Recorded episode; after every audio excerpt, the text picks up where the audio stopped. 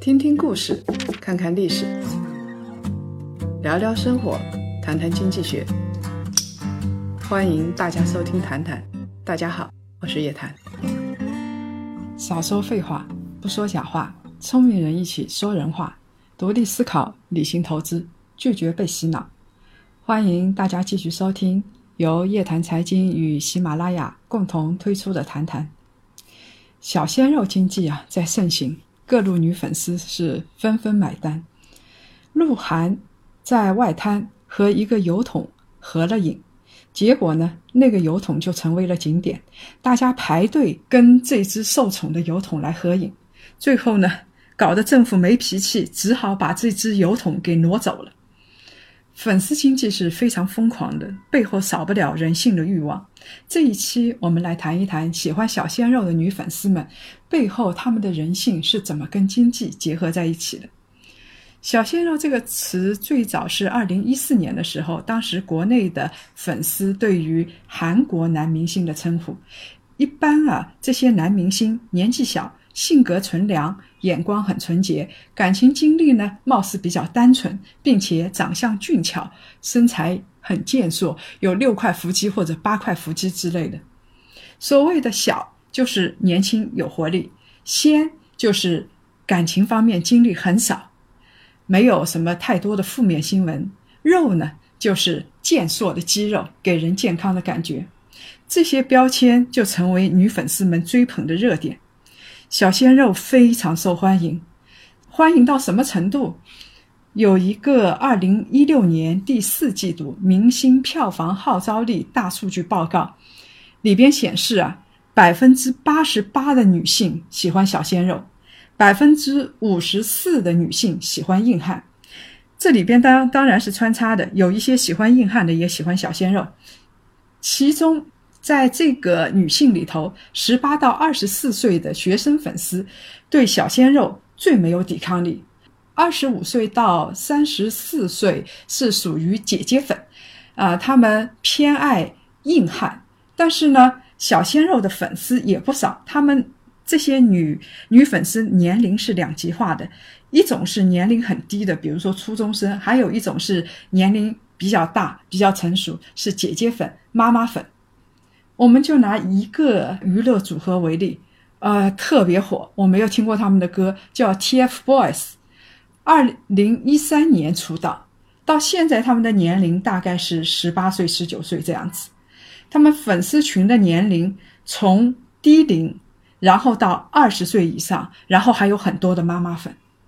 我们呢来量化一下这些小鲜肉的经济数据。鹿晗二零一六年。主演了两本电影，他的总票房是五点八亿，在 QQ 音乐售卖的数字专辑五天破了百万，限量豪华版的专辑礼盒八十九秒钟就售罄，新浪微博话题破了四百亿，是阅读量的第一人，而且成为吉尼斯纪录微博评论最多的人。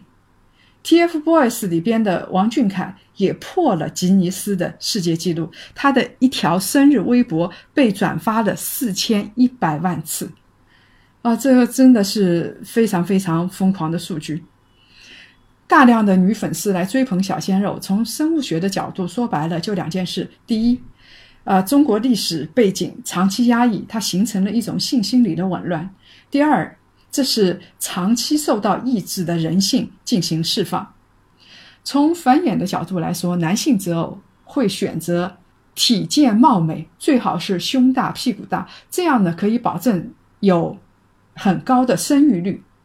那女性择偶呢，主要是身体健壮、有控制力啊，这样的男性比较成熟一点。所以我们经常说，女性就像投股票一样，她基本大多数女性投的都是白马股。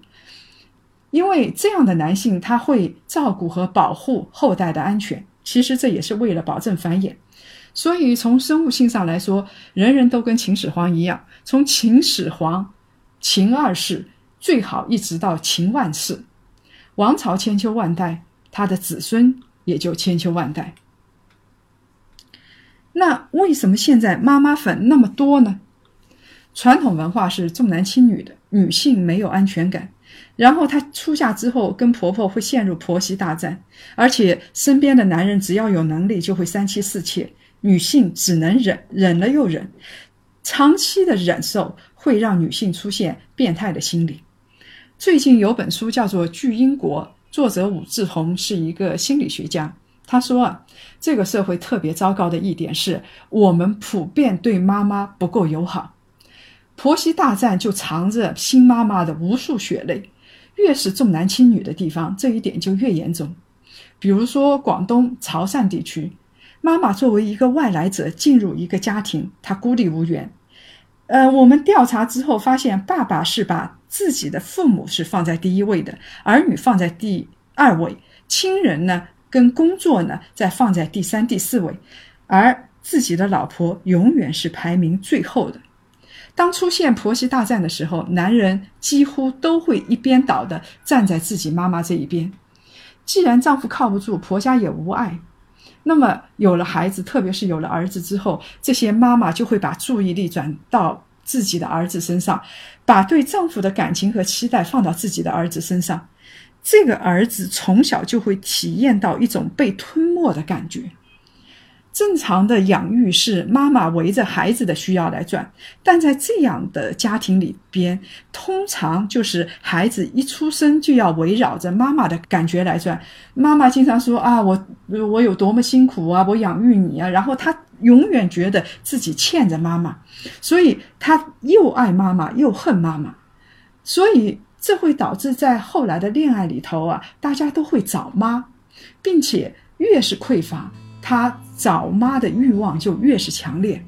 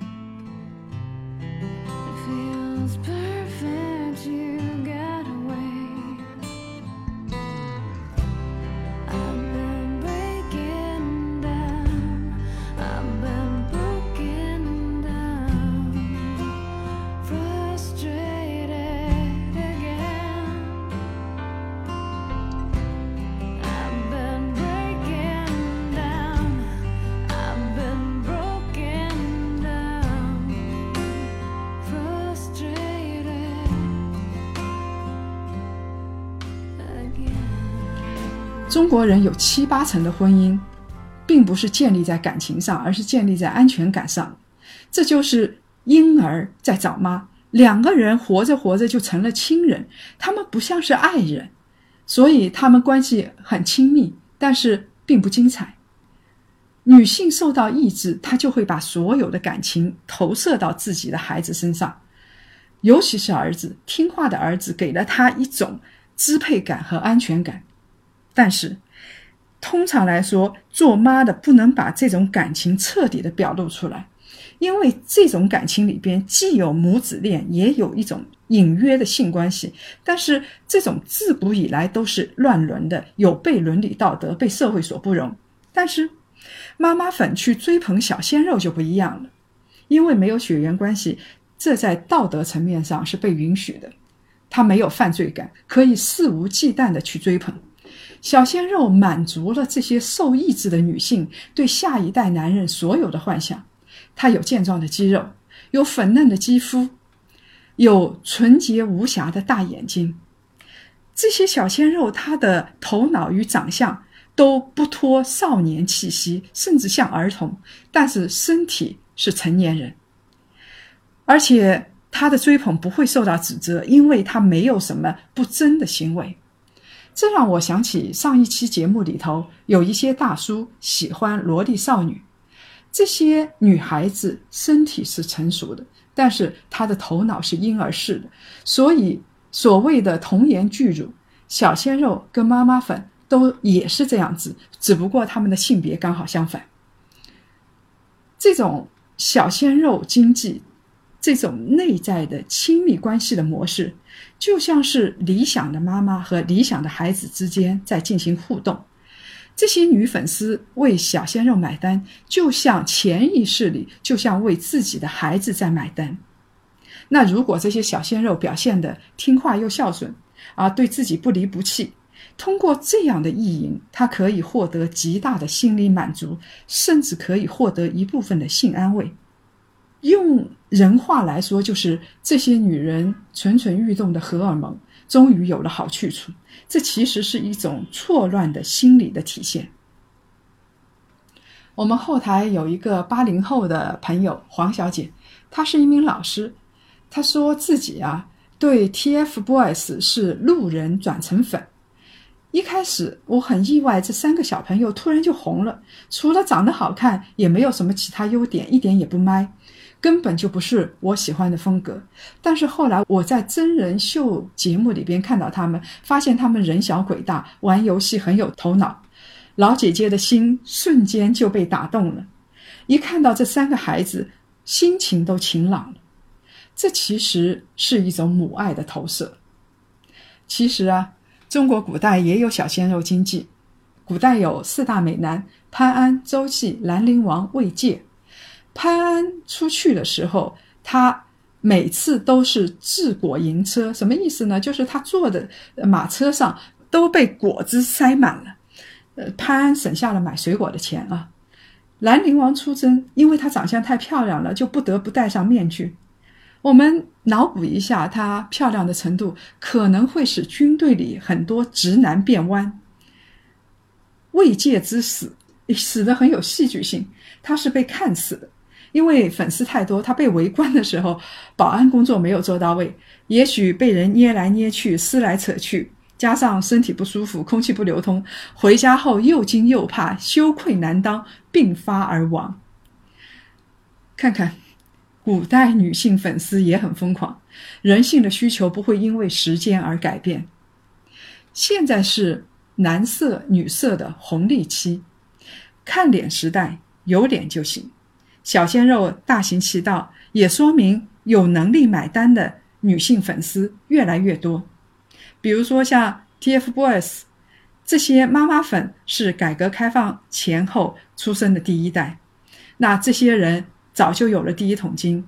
九五后、零零后的粉丝是改革开放后的第三、第四代。那么那个时候是中国经济发展最快的时候，只要他在城市里是小康之家，那基本上就衣食无忧，有足够的能力为自己的偶像买单。这些小鲜肉刚好撞上了新时代的刀口，媒体碎片化带来了新的渠道重组。他们以前要拍戏拍好戏，现在只要在啊微信上、微博上，或者是在粉丝渠道里边有各种各样的渠道，消费者都等在那儿。其实各方都在发力粉丝经济，小鲜肉时代刚刚开始，整个鲜肉的供给侧还在慢慢成熟。我相信以后会有更多的鲜肉被端上桌面。好了。这期节目就到这儿。今年呢，我们会有大大小小的线下活动，期待和大家的互动。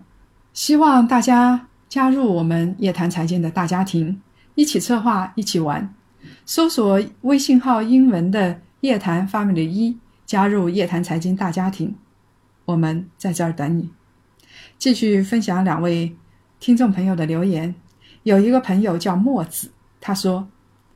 锥子脸代表中产阶层为主体，富人少、穷人也少的和谐社会。哎，你对锥子脸的评价很高啊！他说这是目前追求的最美的社会结构，而国字脸呢，代表的是等贵贱均贫富，这已经被印证是实现不了的理想主义。而烈焰红唇代表创新。创新爆发，一切皆有可能。这样的时代已经来了，希望如此。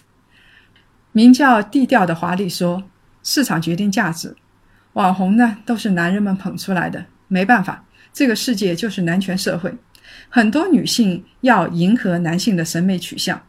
虽然也有很多女性在各个领域中崛起，但是男性的主导地位依然不会变。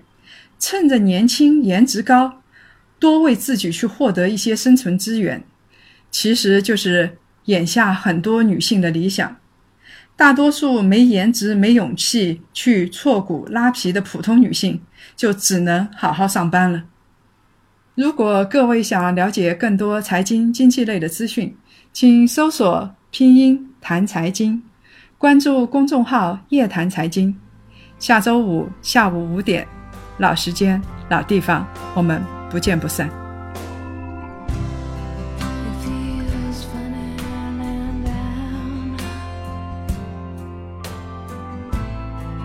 It feels.